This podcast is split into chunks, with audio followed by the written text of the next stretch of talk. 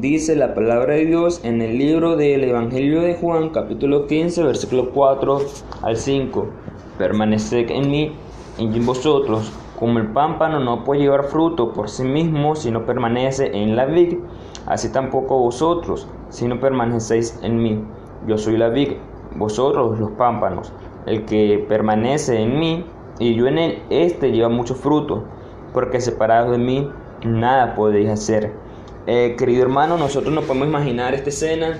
Está Cristo Jesús reunido con sus doce discípulos, los, eh, los, 12, eh, los 12 discípulos están alrededor de Jesús escuchando su, su, sus enseñanzas, escuchando lo que el Señor Jesús le está diciendo a cada uno de ellos, prestándole muchísima atención, queriendo aprender más y más de su querido y amado Maestro.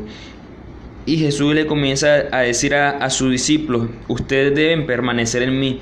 Cuando ustedes permanezcan en mí, yo voy a permanecer en vosotros. Ahora, Jesús no solamente le está diciendo esto a sus doce discípulos, si nosotros también somos discípulos del Señor, Jesús también nos, también nos está diciendo esto. Y Jesús nos dice a nosotros, si somos discípulos de Él, permanezcan en mí. Y si nosotros permanecemos en Él, entonces Jesús también va a permanecer en nosotros. Y si continúa el versículo 4 diciendo, como el pámpano no puede llevar fruto por sí mismo, si no permanece en la vid, así tampoco vosotros si no permanecéis en mí. Ahora, el pámpano no puede llevar fruto de ninguna manera si está separado de la vid. Si el pámpano quiere tener mucho fruto, quiere llevar más fruto todavía de lo que ya tiene, el, pámpano debe ir conectado a la vid. Y es por eso que en el versículo 1 del capítulo 15 de Juan, Jesús comienza diciendo, yo soy la vid verdadera. ¿Quién es la vid entonces? Cristo Jesús. ¿Y quién es el pámpano? Cada uno de nosotros somos los pámpanos, según el versículo 5. El versículo 5 comienza diciendo, yo soy la vid, vosotros los pámpanos. Pero el versículo 4 nos dice que como el pámpano no puede llevar fruto por sí mismo si no permanece en la vid. Eh, querido hermano, usted y yo nunca vamos a poder llevar fruto por nuestras propias fuerzas. Usted y yo no vamos a poder llevar fruto por nuestra propia estrategia, por nuestros propios métodos, porque no somos nosotros, es Dios en nosotros. Pero si nosotros no permanecemos en Dios, sino que nosotros queremos permanecer en lo que nosotros queremos hacer, nosotros queremos permanecer eh, haciendo las cosas con nuestras propias fuerzas, pues nada vamos a hacer. Porque el pámpano no puede llevar fruto por sí mismo.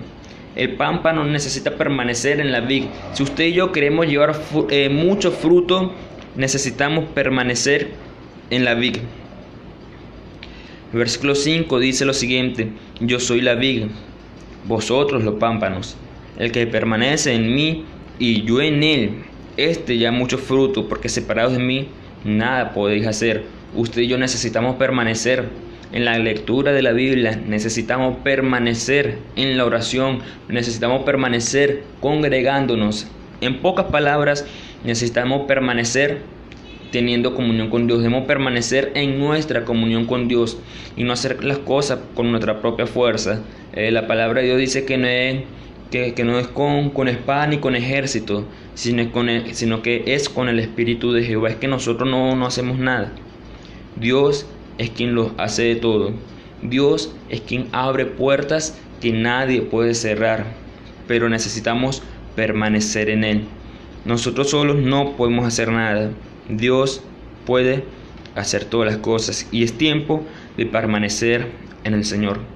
Que Dios te bendiga.